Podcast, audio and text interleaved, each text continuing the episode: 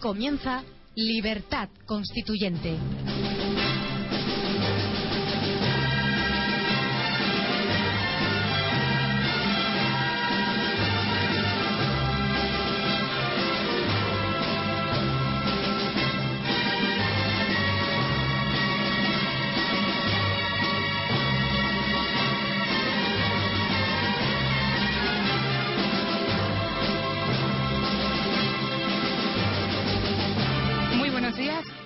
Las 8 y 3 minutos de la mañana de este viernes 30 de marzo de 2012 y esto es Radio Libertad Constituyente.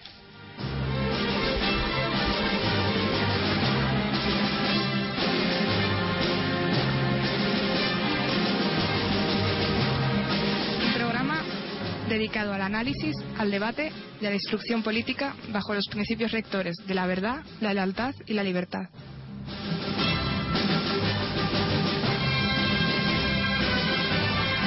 Saluda el equipo que hace posible el cumplimiento de estos principios día a día. Carlos Gómez en el control de sonido, Rocío Rodríguez en la producción, Patricia Gilera en la locución y la participación de don Antonio García Trevijano. Buenos días, don Antonio. Buenos días, Patricia. Vamos a ver hoy que hay muchos datos concretos y tenemos que tener la habilidad de presentar una síntesis que sea comprendida por la opinión pública y especialmente por nuestros oyentes. Antes de darte la palabra para que tú hagas ese resumen, yo quiero indicar solamente una primera impresión para que con ese cristal, a través de ese cristal, ya podamos comprender los detalles informativos de la huelga que ha habido en las huelgas en el día de ayer, que ha habido huelga y manifestación, he observado, se puede haber observado, una voluntad de manifestación importante y una falta de voluntad importante en la huelga. Es decir, los dos fenómenos de ayer no han ido al unísono en, las voluntades. Y, que, y además de eso, la huelga ha variado según sectores y territorios. Han sido más importantes en Cataluña, Galicia y el País Vasco, lo cual algo indica respecto a estos territorios de cierta autonomía histórica y también en, por sectores ha triunfado más en la industria, en los estudiantes y en sectores muy directamente vinculados al trabajo funcional que en el comercio y en los servicios. En los demás centros que son más expuestos a los riesgos de una huelga como los hospitales, los servicios mínimos han funcionado perfectamente. Así que Patricia, cuando tú quieras, puedes examinar ya en detalle estos dos fenómenos simultáneos, el de la huelga general política y el de la protesta social contra los recortes, que son dos fenómenos diferentes que han sido unidos por los sindicatos por temor a que la huelga fuera un fracaso y con la seguridad de que la manifestación sería un éxito. La huelga ha dañado pero no consigue dar el golpe importante que pretendía contra el gobierno, mientras que la manifestación sí que acusa un desgaste evidente de los primeros 100 días de gobierno del señor Rajoy.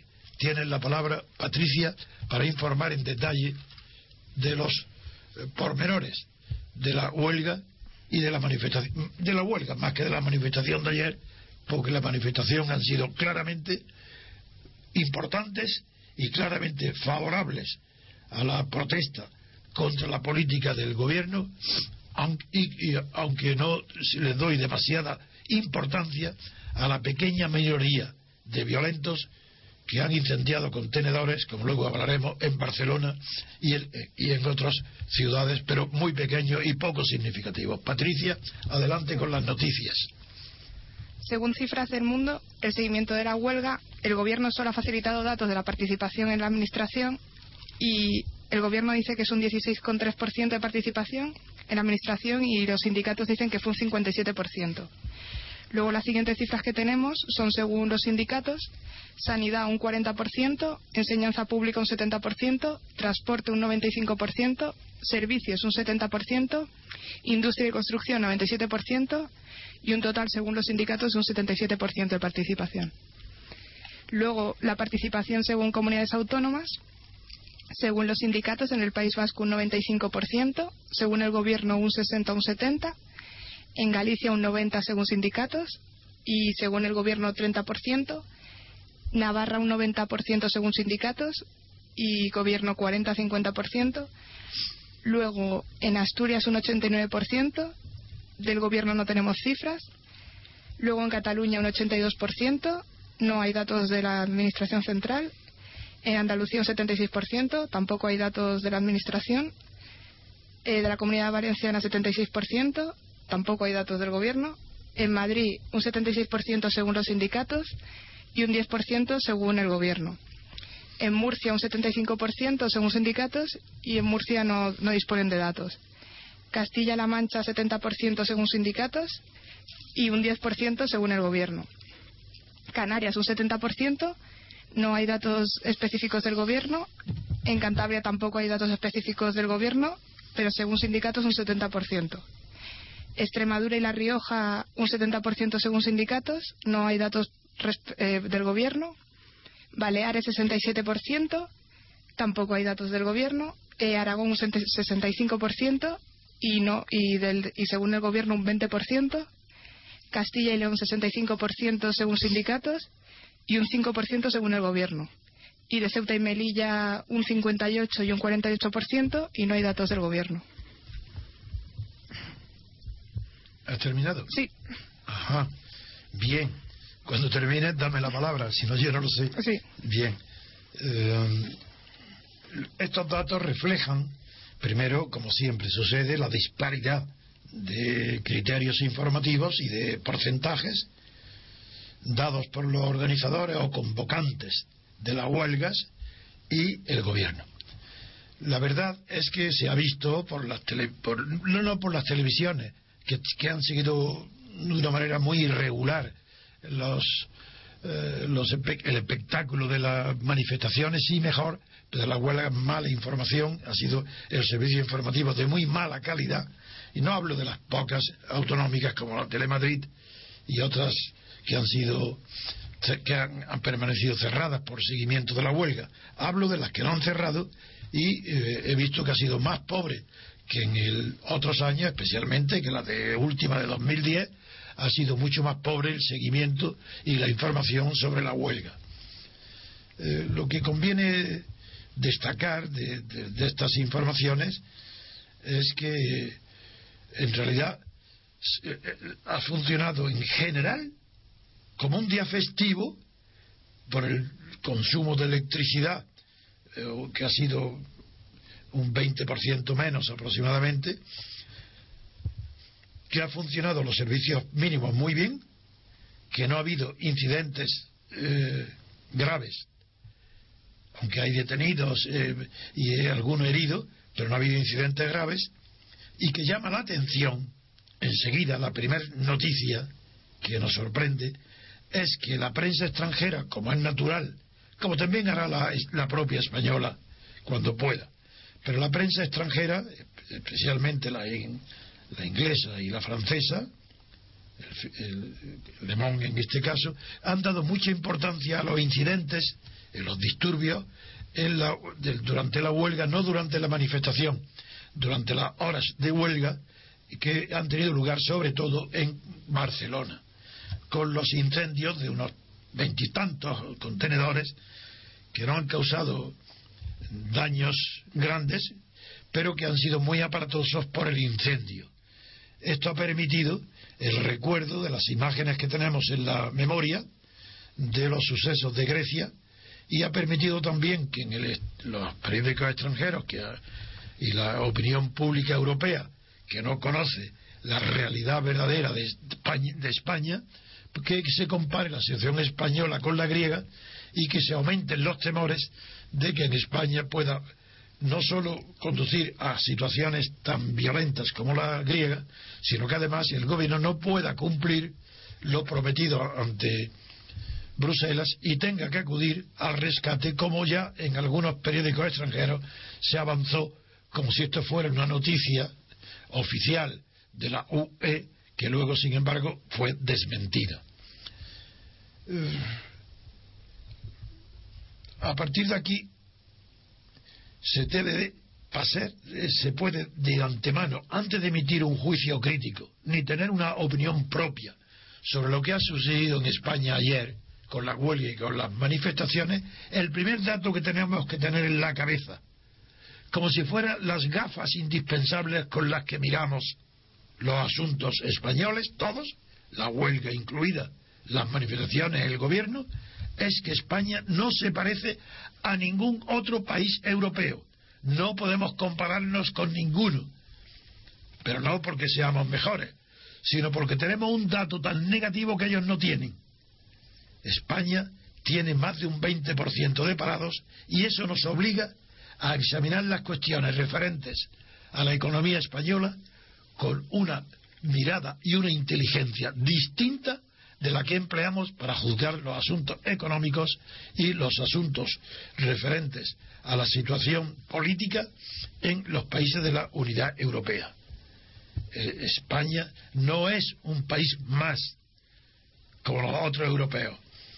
Aparte de la cifra tan extraordinaria de paro, que caminamos ya hacia, hacia un 16 millones, a pesar de ese paro, España tiene una posición digna en la producción económica. Está muy mal. Tiene que afrontar situaciones muy difíciles.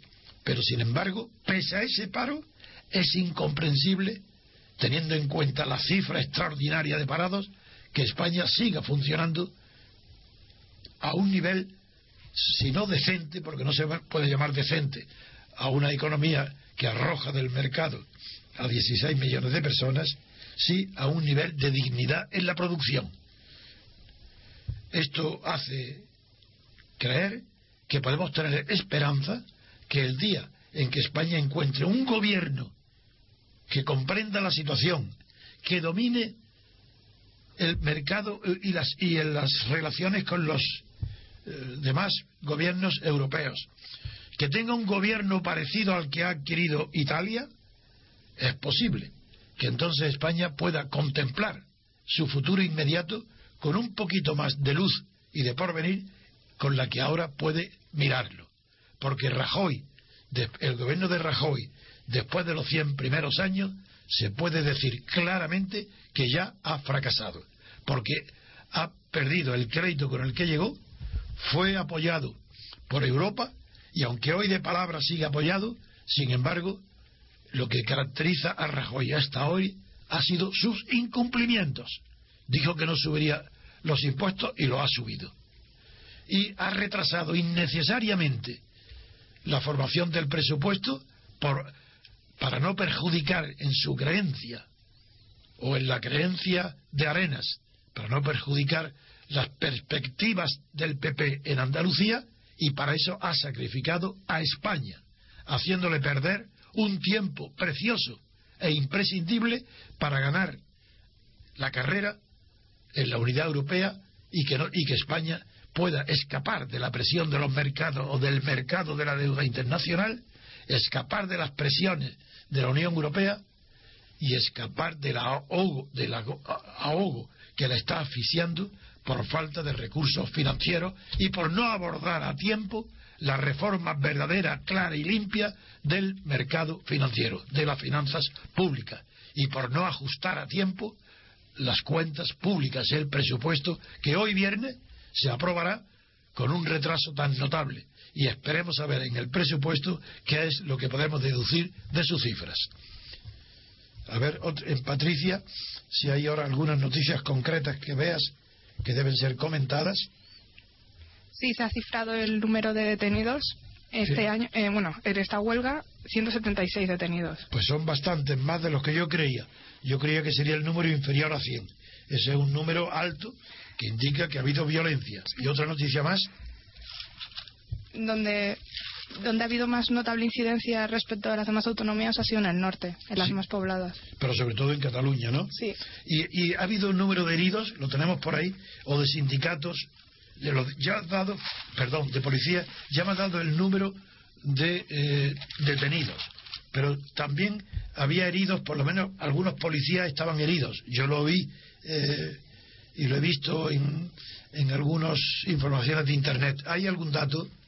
No dispongo de las cifras ahora mismo delante. ¿No? De... De los policías detenidos, sí.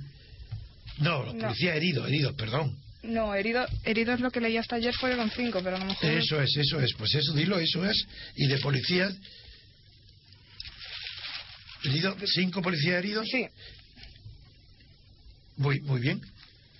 Pues bien, estas son eh, las repercusiones que pueden tener en los medios informativos europeos y en el mercado de la deuda van a ser sin duda no los datos del paro ni los, ni los datos de, de la huelga ni de los datos de las manifestaciones que ahora hablaremos de ellas. Lo que van a tener en cuenta en ahí en el extranjero van a ser las imágenes de los contenedores incendiados, cuando es una eso no es carece por completo de importancia y esos son incidentes inevitables porque siempre hay violentos que se al margen por completo de los convocantes y de los participantes en la huelga y en las manifestaciones aprovechan esas concentraciones, esa confluencia de personas de toda condición para poder hacer fechorías. Eh, a partir de de esto, eh, no sé, de esta última información, no sé si Patricia tiene algunas o, o sigo yo. ¿Tienes algunas más de la huelga? Sí, UGT y comisiones obreras tensan el pulso a Rajoy si no da marcha atrás y los sindicatos exigen al, al Ejecutivo que rectifique la reforma laboral antes del primero de mayo. Bien, eso ya no son datos de la huelga, Ya. sino de, no importa, no importa, pero que son datos eh, que eh, de las declaraciones o de los informes posteriores a la huelga y que es- van dirigidos por los organizadores contra para debilitar la fortaleza del gobierno y presionar al- a, Rajoy. Eh, desde luego, eh, el- gobierno desde luego, el gobierno yo he visto, en lo poco que he presenciado en la televisión ayer, respecto a la ministra responsable de la reforma laboral, que fue muy aplaudida, como si fuera contra ella eh, la huelga, cuando ha ido contra el gobierno, no contra ella, pero fue aplaudida como si fuera la heroína del momento. Pues eh, el gobierno acusa debilidad porque fue falsa la voz y la firmeza de esta señora ministra cuando dijo que no nos doblegarán. No nos doblegarán. Yo cada vez que oigo esa frase en manos de los gobiernos no tengo más que esperar 24 horas, algunas veces y otras una semana, para verlos doblegados. Eso de no, no, no variaremos, no cambiaremos, ya veremos. Porque es- cuando han declarado el gobierno diciendo literalmente la palabra, y no sé si ha sido ella la ministra, el tronco de la reforma no cambiará. Ah, amigo, esta es la primera vez que lo pronuncian. Antes no era el tronco, antes era todo el árbol, eran todas las ramas, con el tronco incluido. Ahora han dicho el tronco de la reforma no cambiará. Ah, entonces vamos a esperar, porque eso quiere decir que los sindicatos de momento han ganado la primera partida, han doblado la voluntad del gobierno, ya que el gobierno está dispuesto a cambiar ramas o a podar ramas de la reforma. Pues esto lo vamos a ver enseguida, porque podemos dar aquí eh, por terminado la primera información aproximada y defectuosa, desde luego, sobre las, consecuencias de la huelga con este anuncio para pasar enseguida al asunto que tiene aún mucho más importancia que la huelga, que es la confección, la aprobación de los presupuestos que tendrán lugar en el Consejo de Ministros de hoy. Eso tiene más importancia que la huelga. Es más, la huelga iba dirigida a influir en el gobierno en ese asunto de los presupuestos, porque es ahí donde se van a, reflejar los recortes que está dispuesto a hacer el gobierno en los presupuestos generales. Y la huelga a- tenía como finalidad doblegar la voluntad del, del gobierno para que los recortes fueran inferiores a los anunciados. Sin embargo, tenemos que decir, para concluir este tema, que la huelga ha sido, ha sido más o menos como la de do- 2010, no ha fracasado, tampoco ha triunfado, ha sido un resultado medio, pero en cambio, y desde luego no es la huelga la que va a influir en el gobierno para hacerle cambiar de criterio. Pero en cambio ha sido impresionante la afluencia de manifestantes pacíficos, sin incidentes, en todas las grandes ciudades de España. Yo creo de verdad que ha habido un millón de manifestantes en toda España. Pero las cifras de Madrid y de Barcelona, sobre todo, son de muchísimo respeto, porque han sido serenas, sabían a lo que iban, y claro, no es de extrañar que así como en la huelga no se pueden contabilizar los parados ni los jubilados, porque están fuera del mercado de trabajo, están fuera de la huelga, en cambio, en la manifestación pública, claro que la pueden alimentar, confluir y engrosar esas manifestaciones a las que acuden los jubilados y los parados en primera fila, como también mujeres que no tienen empleo o que están de amas de casa nada más a.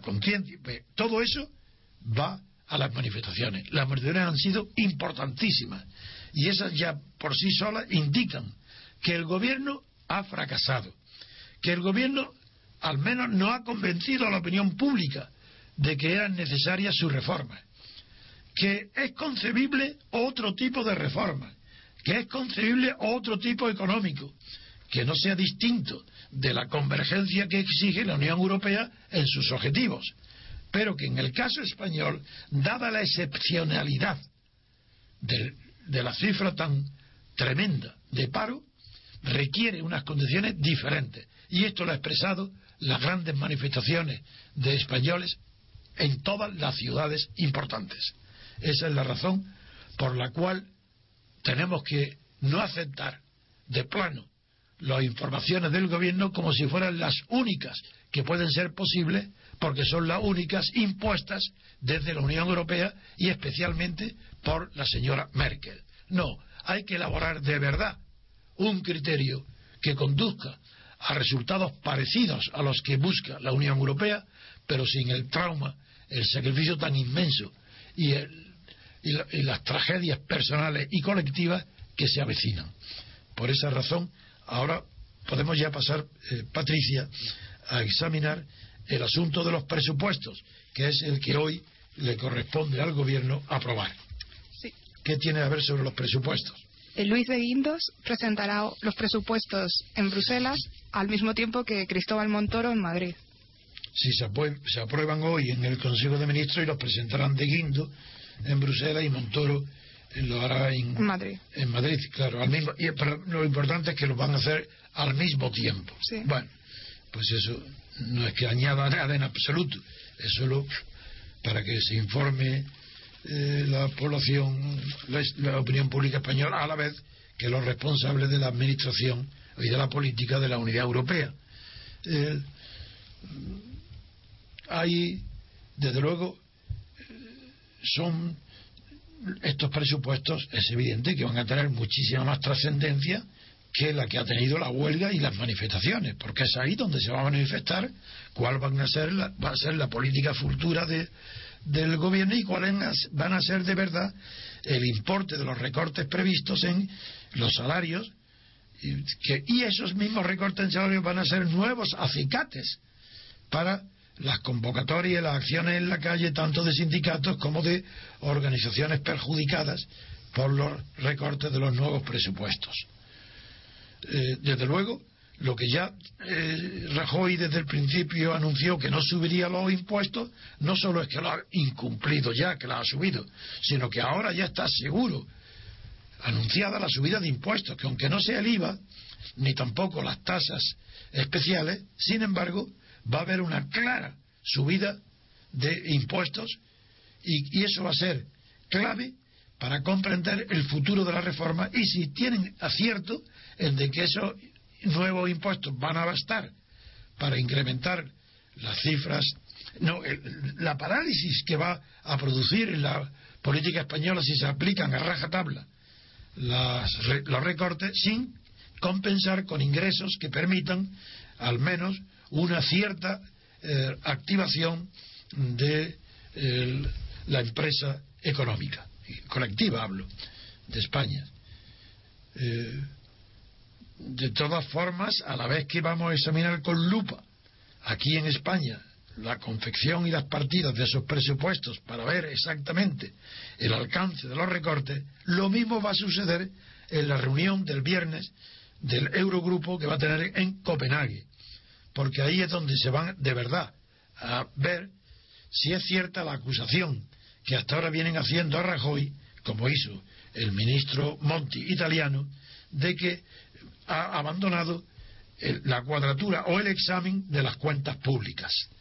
Con eso, eh, para terminar, la, repercusión que tiene, para terminar este asunto, eh, para ver la repercusión que tiene el aspecto financiero en la acusación que se hace en Europa a la debilidad de la reforma española, pues ahí, por ejemplo, Bankia y lo prueba que a pesar que cree que con la venta de activos y las preferentes que ha, que ha paralizado y que hay millones de verdad de euros prisioneros de la banca, que no entre, como en verdaderos corralitos, que no pueden entregar a los titulares de las cuentas donde las depositaron. Sin embargo, Bankia ha comunicado al gobierno que quiere y que puede seguir en solitario, sin necesidad de ayuda. Con esto, Patricia, pasamos a la publicidad.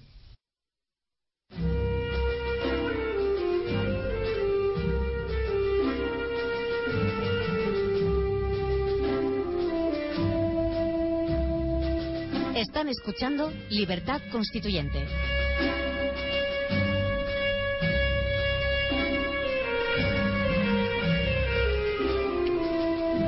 Las 8 y 31 de la mañana.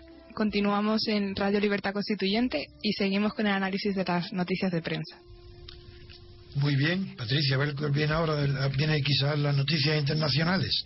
En internacional, el país recoge Corea del Norte prueba dos misiles de corto alcance en su costa noroccidental. Esta noticia es muy inquietante. Yo no creo que vaya a llegar la sangre al río, pero desde luego ha elevado la tensión internacional de manera innecesaria. Ya advertí un tono demasiado malhumorado y riguroso en Obama sobre antes de este lanzamiento advirtiendo que suspendería la ayuda en caso de que Corea del Norte no interrumpiera la carrera hacia el armamento nuclear y de lanzamiento de cohetes, que son indispensables para lanzar las cabezas nucleares.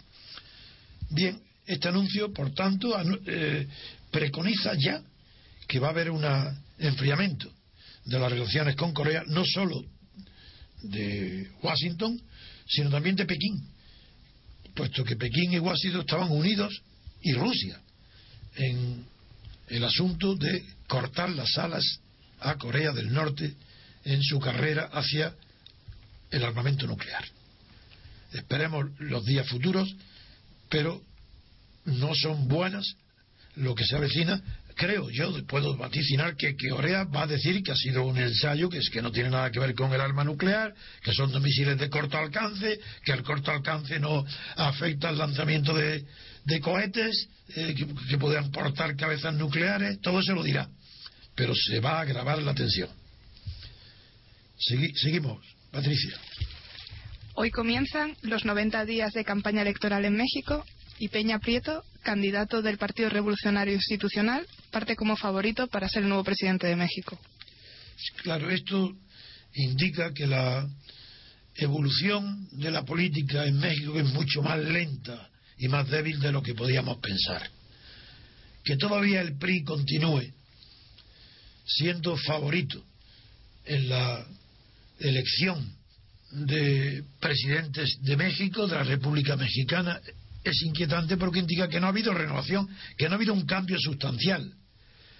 Y como no puedo aquí eh, desarrollar las informaciones que fuera de la prensa tenemos a través de los corresponsales, amigos y miembros de nuestro movimiento que están en México y nos dicen que allí la corrupción y la falsedad es, permanente, pues no es no es buen signo, no es buen signo de progreso, de mejora de la situación política en México, que el favorito en la lista de candidatos sea el candidato del PRI, eh, Peña Nieto.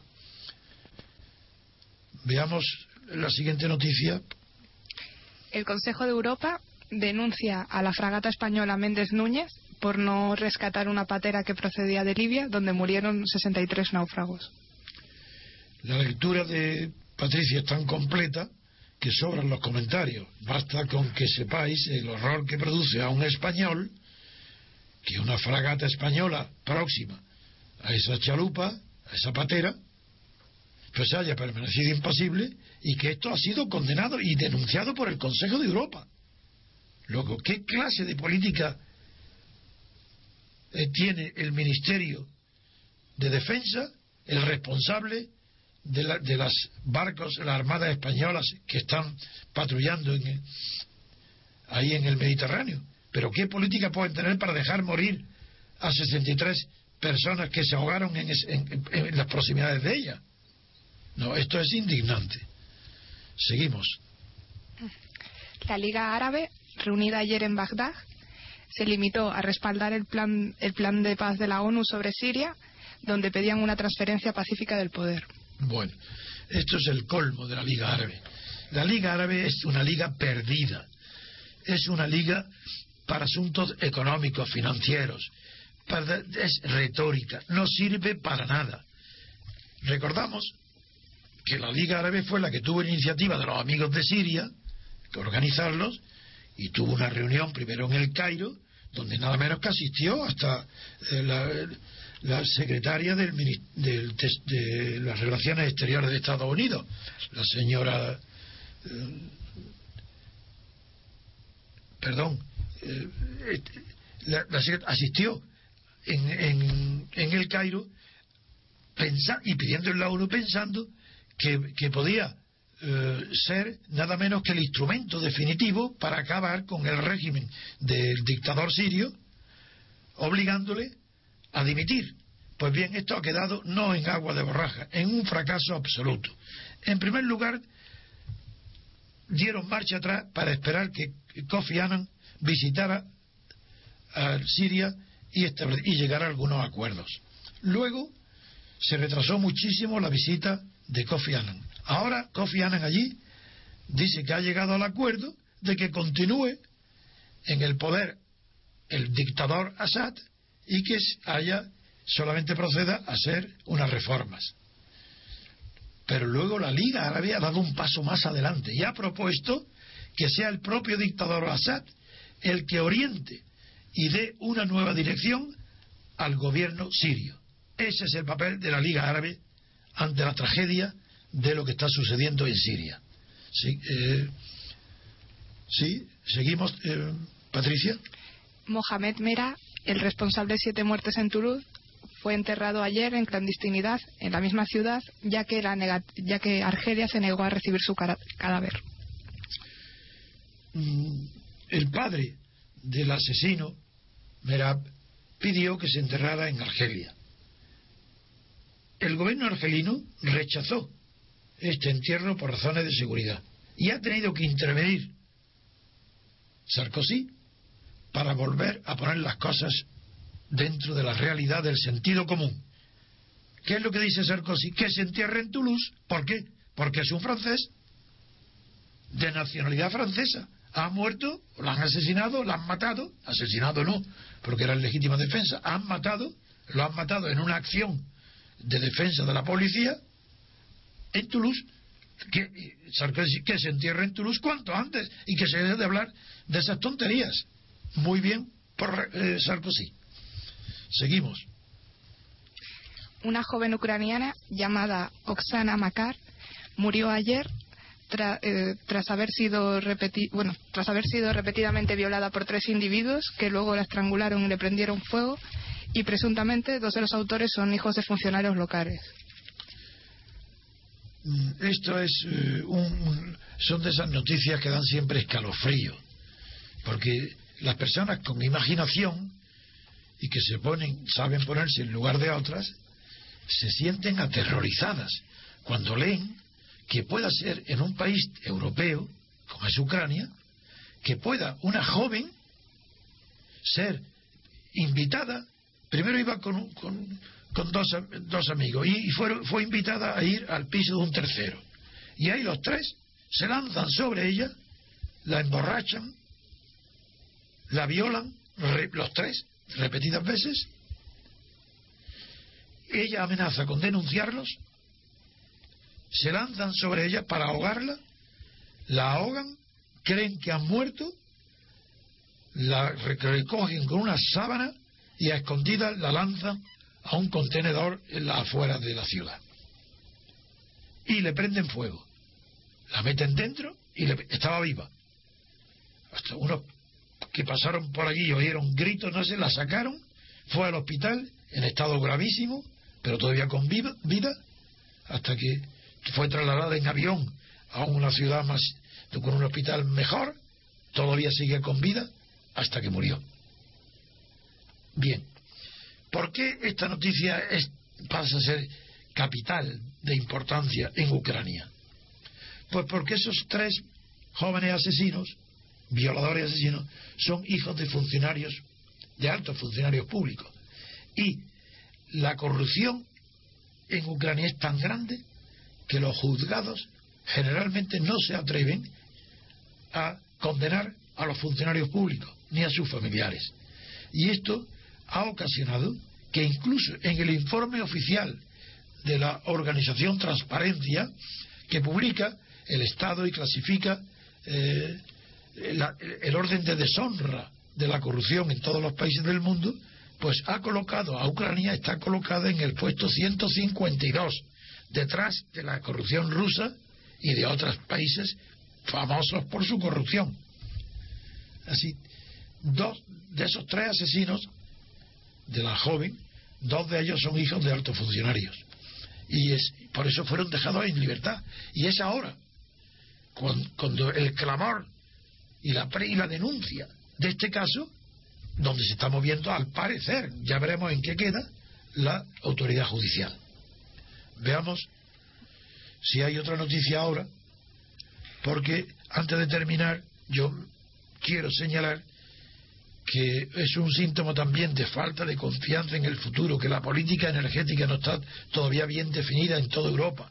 El hecho de que las, las grandes compañías eléctricas alemanas que habían pretendido o que habían concurrido a las peticiones de Cameron para construir un reactor o varios reactores nucleares en, en el Reino Unido, pues han renunciado. Eso quiere decir que el estado en el que está hoy en un momento de crisis tan grande como hay tanto en el sector energético como en el propio Unión Europea, que grandes compañías eléctricas renuncien a construir los reactores nucleares, quiere decir mucho de la falta de confianza en el sector y también de la falta de confianza en, la, en, en los estados financieros del Reino Unido. Por eso, con esto creo que se pueden dar por terminadas las noticias internacionales y pasar eh, con un pequeñísimo bloque de publicidad, muy poco tiempo, a las noticias últimas que vuelven a ser españolas.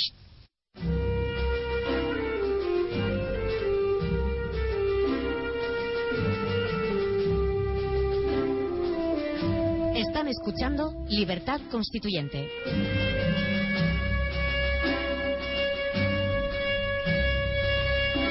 Son las 8 y 44 minutos de la mañana y continuamos con el análisis de prensa en Radio Libertad Constituyente.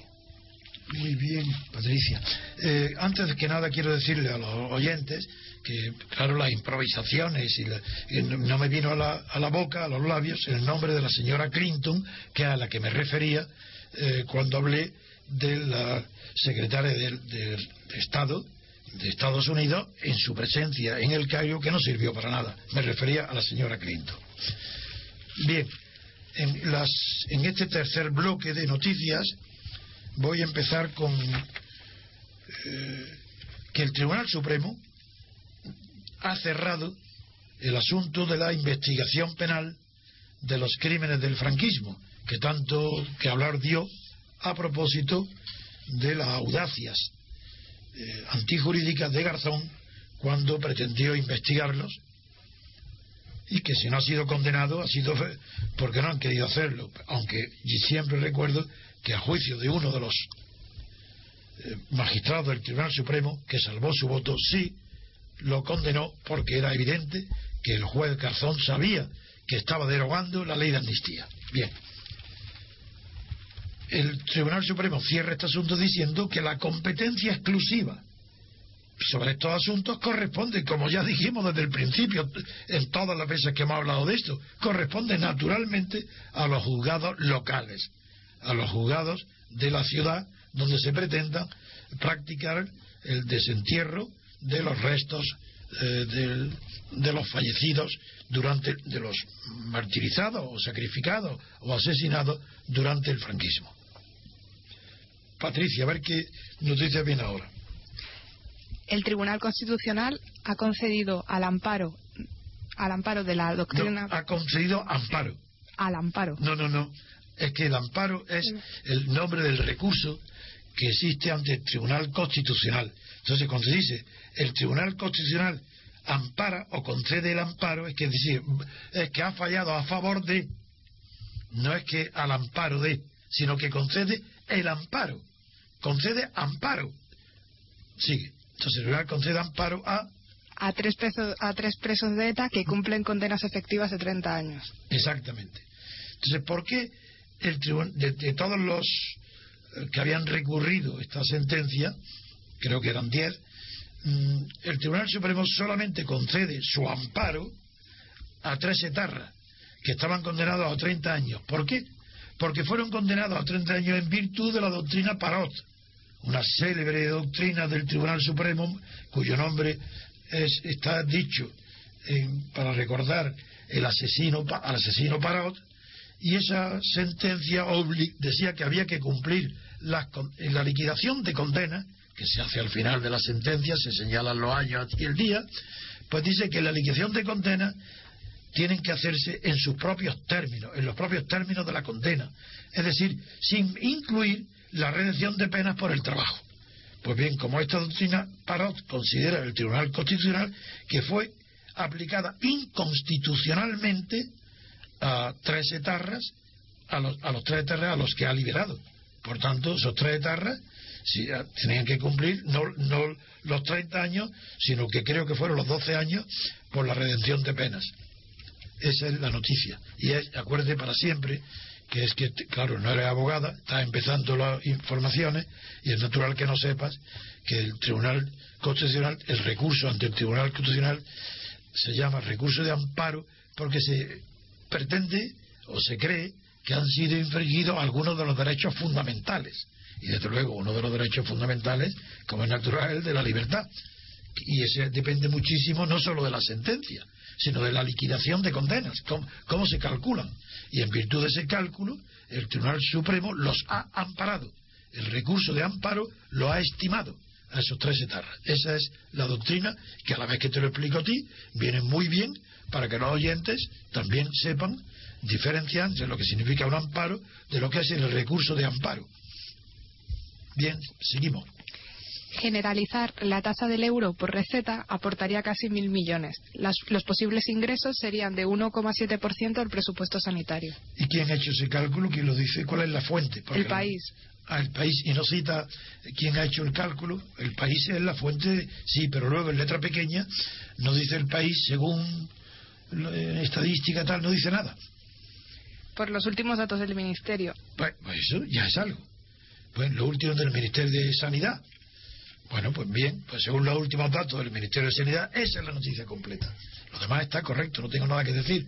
Supondría cobrar un euro al, al usuario, al paciente por receta, pues dice que supondría un ingreso para las arcas públicas o para la sanidad de prácticamente mil millones de euros. Muy bien, otra noticia. El Ministerio de Agricultura, Alimentación y Medio Ambiente ha vetado la refinería extremeña que afectaría a Doñana. La refinería se llama Balboa. Ah, sí. Eh, este asunto ya traía cierta cola, se sabía que podía suceder, se estaba esperando. Cuál es la decisión administrativa, que, casi con seguridad va a ser recurrida, y creo que el a quien corresponde esto es al ministro Cañete, y creo que este no se ha producido el veto a, esa a construir esa refinería de petróleo en Extremadura, no solo y porque además esa refinería exige que un oleoducto pasara desde Huelva hasta el lugar donde está la, proyectada la refinería, que para colmo de males está proyectado sobre una finca extensa, un paraje extenso, que cae de lleno en el camino de Santiago. O sea, claro que un camino medieval que, que puede tener restos arqueológicos interesantes y no sé si también alguna obra de arte, de esculturas antiguas. No lo sé. El hecho es que eh, contra esta decisión del medio decisión de construir la refinería se habían opuesto entre otros el propio la propia Portugal el propio Estado portugués había presentado su oposición y también la Junta de Andalucía porque eh, parece que los daños sobre que puede causar sobre Doña Ana son casi inevitables si pasa por allí el oleoducto desde Huelva. Esa es la razón por la cual ha sido rechazada, vetada la construcción de esta refinería. Veremos a ver lo que queda, porque cada, en qué queda definitivamente, porque casi con seguridad esta decisión administrativa será recurrida ante el Tribunal Contencioso Administrativo. Otra noticia, Patricia. La presidenta de la Comunidad de Madrid, Esperanza Aguirre, ha criticado a los sindicatos que han convocado la huelga, la huelga general contra la reforma laboral y comenta, estos sindicatos caerán como el muro de Berlín. Bueno, la valentía de Aguirre es tradicional, pero es que lo que más me extraña a mí no es su valentía, sino su intuición. Porque es que es curioso que una persona que no tiene conocimiento sin duda ninguna de la historia del movimiento sindical sepa que cuando dice que caerá como el muro de Berlín lo dice por intuición. Pero es que tiene más razón de lo que ella misma cree. Porque los sindicatos actuales son una herencia anacrónica de los sindicatos franquistas que a su vez eran también herencias anacrónicas de la organización vertical de los sindicatos por ramas de industria en lugar de por empresa. Entonces lo que intuye la señora Aguirre es que estos sindicatos no sirven para nada, porque si ve que hay centenares de miles de, de liberados de sindicatos cobrando de nuestros impuestos, que hay sindicatos que, que no y que no que hacen convenios colectivos que obligan a millones de trabajadores cuando solamente tienen unos centenares pequeños porcentajes de afiliados resulta tan anacrónico, tan ridículo que es fácil decir esto no puede continuar, esto tiene que acabar. Bueno, es que tiene que acabar porque la evolución de los sindicatos pasa desde los primeros sindicatos anarquistas, que eran sindicatos eh, de oficios, organizados por oficios, al sindicato comunista, que era unos sindicatos organizados por ramas de industria, a los sindicatos actuales modernos en América, en Europa, que se están organizando por empresa. Porque las empresas reúnen, en cada una empresa grande, reúnen en sí el oficio, la industria, la actividad y los sectores a que afecta la actividad. Por eso no es extraña que Aguirre lo diga, lo extraño es que sin conocimiento de, la historia sindical y de las problemáticas eh, que tan raras de detectar porque son van sobre la marcha, no hay una planificación intelectual previa, pues tenga la intuición de decir con sencillez que estos sindicatos están terminados. Seguimos. La directora general de Política Interior, Cristina Díaz, fue, fue protagonista ayer de los comentarios del en los pasillos del Congreso por su escasa soltura al informar sobre los datos de seguimiento de la huelga. Pero no fue en el pasillo del Congreso, es que fue la portavoz en la televisión. No, los comentarios fueron en el Congreso. Ah, perdón, perdón. Bien, es verdad que fue insegura de sí misma y de una mala imagen, no dominando el tema, y bien, la noticia está suficiente con eso. Yo para terminar este asunto, antes de dar una buena noticia, que esta vez sí me he reservado un poco de unos segundos para darla, sí quiero terminar diciendo que el gobierno argentino, después de las vicisitudes progresivas que ha ido que han ido tomando los gobernadores de las provincias para ir retirando las licencias de explotación a Repsol, pues parece que la última noticia es que el gobierno argentino está estudiando, en serio, comprar una tercera parte del IPF, que es la filial de Repsol allí en Argentina. Ojalá sea esa la noticia, porque eso no implicaría un daño irreversible para Repsol que podría continuar con su preponderancia en la explotación del petróleo argentino. Ojalá sea verdad, pero también esto está sin acreditar. La buena noticia, y ya lo digo eso porque creo que nos está llegando la hora de cerrar, la buena noticia que no indica que pueda haber eh, lo que promete es que una luna de Saturno, llamada encéfalo, ha sido muy bien examinada por la NASA y con a través de la sonda Cassini. Y a través de esa sonda ha descubierto nada menos que chorros de agua helada, lo cual es indicio de que es posible la vida, de que es posible no que haya vida en el futuro. Lo que hay indicio es de que haya podido allí haber vida, lo cual abre una nueva vía de investigación para algo que intriga a todos los científicos nuestros de la Tierra, claro, no hay otros, otros que aquí que siempre andan buscando signos de vida en el universo distinto de la Tierra.